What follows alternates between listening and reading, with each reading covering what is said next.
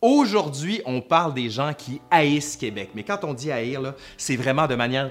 Je connais ça, moi, les gens qui haïssent Québec, je peux t'en parler si tu veux. OK, c'est c'est parti. OK, go! Ben, contrairement à ce qu'on pourrait penser, euh, moi, je pas Québec. Ma blonde vient de Québec. Alors, c'est un peu euh, la même excuse que quelqu'un qui dit euh, Je suis pas raciste, j'ai un ami noir, mais peu importe. J'aime beaucoup Québec. On est à Buffalo, 22 juin 1991. Le repêchage de la, de la LNH se déroule sous un ciel gris. Mais ce qui marque l'événement, c'est le choix que fera le club de hockey des Nordiques de Québec. Les dirigeants ont annoncé leur couleur.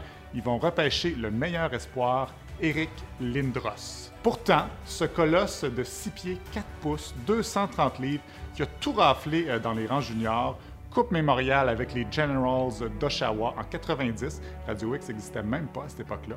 Championnat mondial de hockey junior en 1990 et 91. Il a clairement signalé ses intentions de ne pas rejoindre le club de la vieille capitale. La population de la ville de Québec considère l'attitude du joueur originaire de London, Ontario, comme un affront. Les journaux locaux se déchaînent contre celui qu'on considère comme un bébé certains supporters des Nordiques brandissent bien haut une suce, une tétine, pour signaler aux joueurs que son caprice est indigne de la Ligue, mais plus encore de tous les Québécois. Au moment où le spectre d'un référendum recommence à planer dans le paysage politique québécois, l'affaire Lindros aurait-elle mis de l'huile sur le feu de la fierté nationale québécoise en politisant un débat purement sportif? La portée symbolique du refus d'Éric Lindros est à inscrire dans le large débat identitaire et souverainiste qui se dessine dans le Québec des années 90. I don't think we need special powers in Quebec. I'm as good as you are, Barbara. I'm as good as any English-speaking Canadian from any province.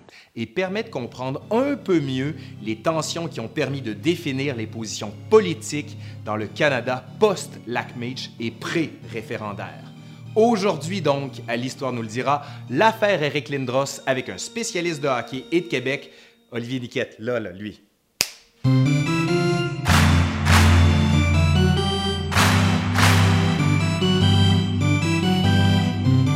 Avant même d'être un grand espoir de la LNH, Eric Lindros est déjà, en 1988 et 89, un joueur qui fait tourner bien des têtes.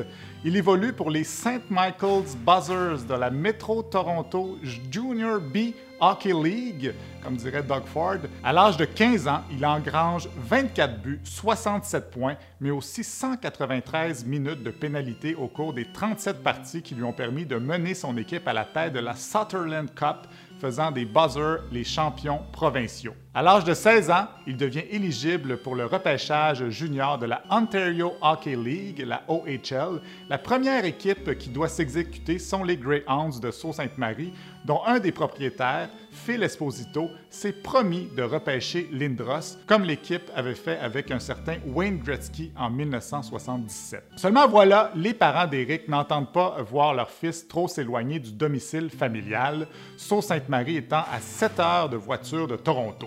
On signifie donc aux Greyhounds qu'Eric ne jouera pas pour eux s'ils venaient à le repêcher. Hors de question de passer à côté de ce talent pur. L'équipe s'exécute et le repêche malgré les récriminations de la famille Lindros.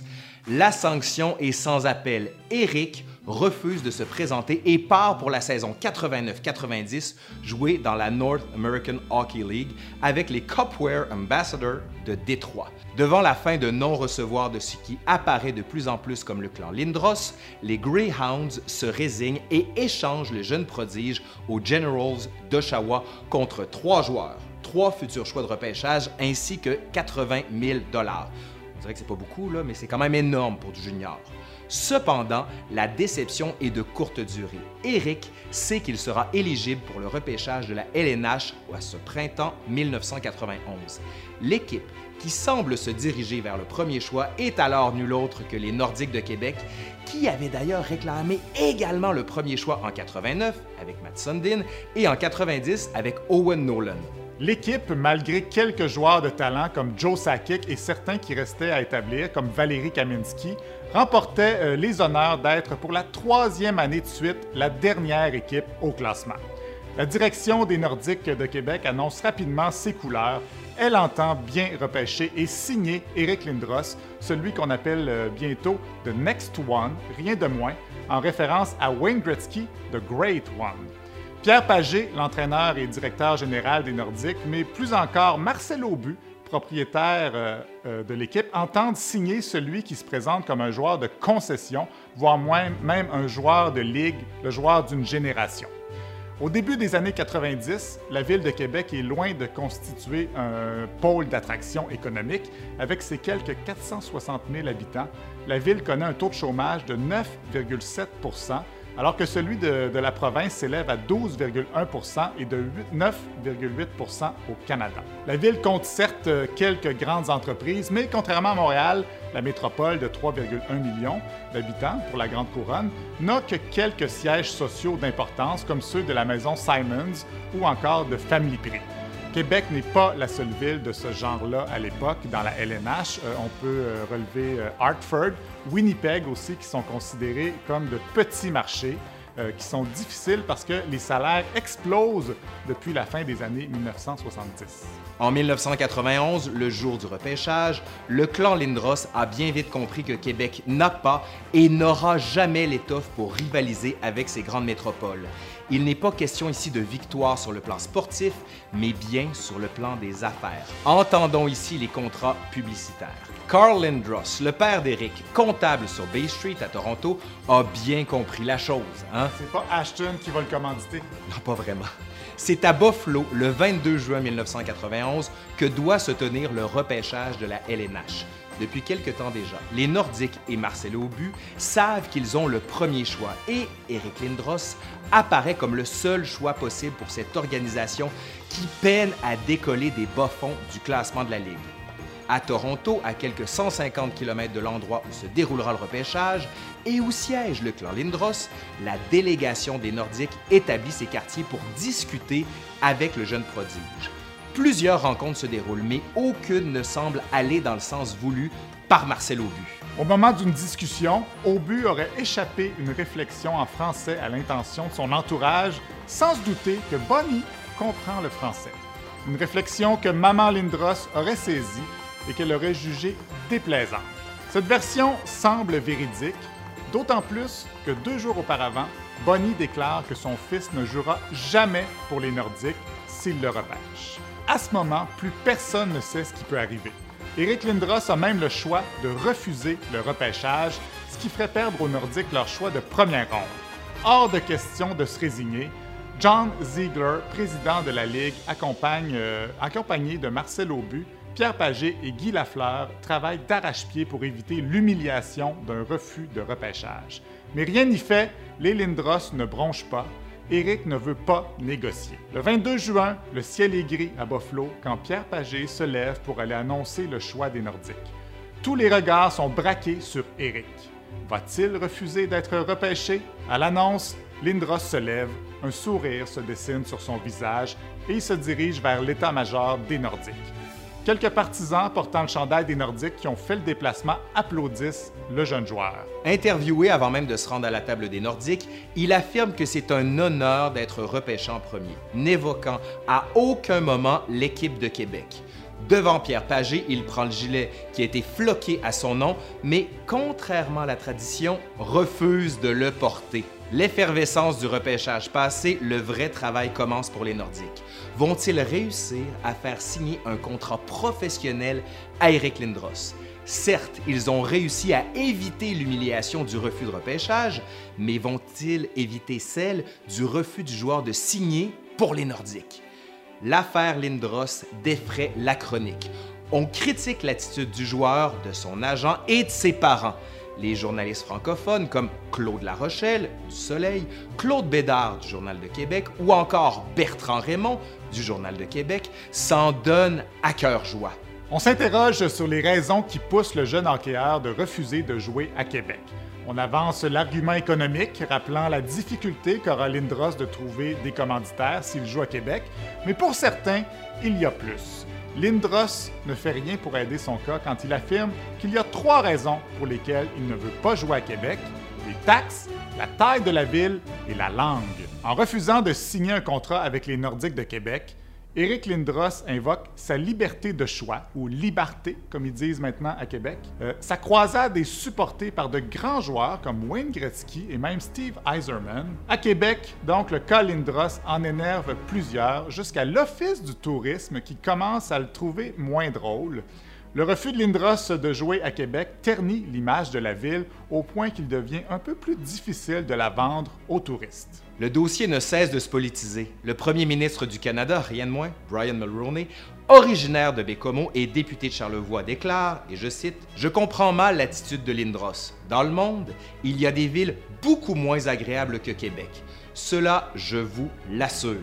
Ce à quoi répond Lindros, il me semblait que le pays vivait une récession et qu'il y a des problèmes plus importants que ceux d'un joueur de hockey. C'est une farce? Ça, il ne l'a pas dit en français, évidemment. Of course, oui. Et si Eric Lindros a raison de ne considérer son histoire qu'à travers le prisme sportif, il oublie de considérer aussi que son cas s'inscrit dans une époque de tension qui oppose le gouvernement fédéral aux forces souverainistes québécoises. Depuis le référendum de 1980, le fédéral avait adopté un statu quo en matière constitutionnelle. Le gouvernement conservateur de Brian Mulroney considérait la situation d'intenable, d'où l'accord du lac Meach, négocié en 1987, qui prévoyait entre autres la reconnaissance du Québec comme société distincte au sein du Canada. La limite pour la ratification de l'accord par les provinces était fixée en juin 1990. Les oppositions ont été nombreuses et l'accord échoua en cette même année. Un vent de nationalisme souffle sur le Québec, surtout après que Robert Bourassa, premier ministre du Québec, ait déclaré à l'Assemblée nationale le 22 juin 1990 Le Canada anglais doit comprendre d'une façon très claire que quoi qu'on dise et quoi qu'on fasse, le Québec est aujourd'hui et pour toujours une société distincte, libre et capable d'assumer son destin et son développement. En coulisses, on se prépare dans un camp comme dans l'autre à une contre-offensive. Ce sera, dans un premier temps, l'accord de Charlottetown, rejeté en 1992, et le référendum au Québec, rejeté lui aussi en 1995. L'atmosphère qui entoure le cas Lindros cristallise alors les tensions politiques sur la réforme de la Constitution, mais plus encore sur la possible séparation du Québec. Plusieurs affirment que le jeune Ontarien ne veut pas se retrouver dans une province qui risque de faire sécession d'avec le Canada. Le 14 octobre, alors que les Nordiques enchaînent défaite par-dessus défaite, Marcel Aubu revient à la charge avec une première option de contrat qui aurait valu à Lindros 55 millions pour 10 ans. Ça, c'est vraiment énorme pour l'époque. L'offre est alléchante, mais le clan Lindros ne bronche pas. Je veux amorcer ma carrière dans une ville où je voudrais passer au moins 15 ans. Je ne veux pas jouer là-bas avait dit le principal intéressé en conférence de presse le 2 octobre 1991. Le 20 juin 1992, les Rangers puis les Flyers affirment avoir conclu une entente. Dans les deux cas, l'échange est impressionnant. Pour les Rangers, Doug Waite, Tony Amonte, Alex Kovalev, le gardien John Van Wiesbrook, trois choix de premier tour et 12 millions. Tandis que pour les Flyers, Peter Forsberg, Ron Extall, le gardien maniaque, Steve Duchesne, Mike Ritchie, Chris Simon, Kerry Hoffman, deux choix de premier tour qui allaient devenir Jocelyn Thibault et Nolan Baumgartner, je ne sais pas c'est qui, et une somme d'argent de 15 millions de dollars. À la fin de la journée, personne ne sait qui a les droits sur Eric Lindros. Il faudra nommer un arbitre, Larry Bertuzzi, pour déterminer qui a le droit de négocier avec les joueurs.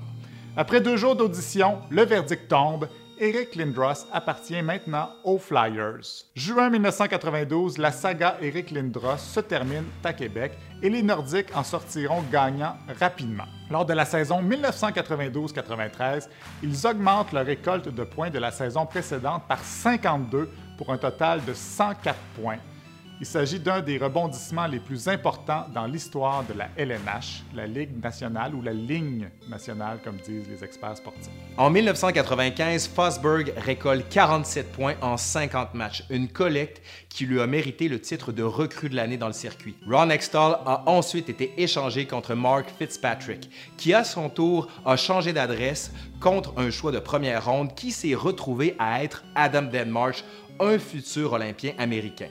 En 1995, les Nordiques déménagent au Colorado.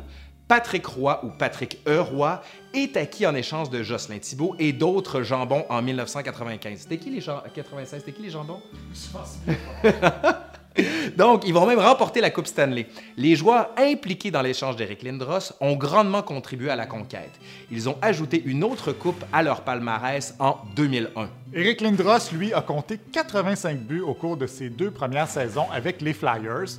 Il a été le cinquième joueur le plus rapide à atteindre le sommet de 500 points en carrière. En novembre 2016, le Temple de la renommée du hockey ouvre ses portes à l'ancien numéro 88 qui passa sa carrière respectivement à Philadelphie, New York, Toronto et Dallas. Lindros a inscrit 865 points en 760 rencontres dans la LNH, mais a aussi raté quelques 300 matchs en raison de diverses blessures, dont de sévères commotions cérébrales, qui en ont même fait un cas d'école pour des médecins œuvrant dans le domaine. Encore aujourd'hui, plusieurs s'interrogent sur les raisons qui ont motivé le clan Lindros à refuser catégoriquement de venir jouer pour les Nordiques. Le principal intéressé a eu l'occasion de revenir, notamment en 2014, à l'occasion de l'émission L'Antichambre au réseau RDS. Il dit Ça n'avait rien à voir avec la culture francophone. J'ai marié une francophone, comme moi. J'en avais contre le respect de cette organisation et la direction qu'elle prenait. Avant de poursuivre, il dit C'était uniquement une décision de hockey et d'affaires quand j'y repense maintenant, je suis certain que c'était une décision basée sur le hockey, c'était mon point de vue. L'équipe est maintenant au Colorado et ironiquement, elle a commencé à avoir du succès quand elle a déménagé là-bas. Fait que là, on l'aime-tu, Eric Lindros, ou on? Ben, depuis que j'ai moi-même subi une commotion cérébrale, j'ai plus de sympathie pour Eric Lindros, euh, mais pas sûr. Pas merci Olivier pour, euh, la, pour ta collaboration. Ça me fait plaisir. Et si vous voulez l'avoir, qu'est-ce que tu fais toi déjà comme truc? Tu travailles dans quelle émission de radio? J'oublie toujours le nom. À la semaine prochaine. Voilà, c'est ça. Si vous voulez écouter Olivier, allez l'écouter à la semaine prochaine. Je suis Laurent Turcot et lui, vous le connaissez, Olivier Niquette. On vous dit à la prochaine.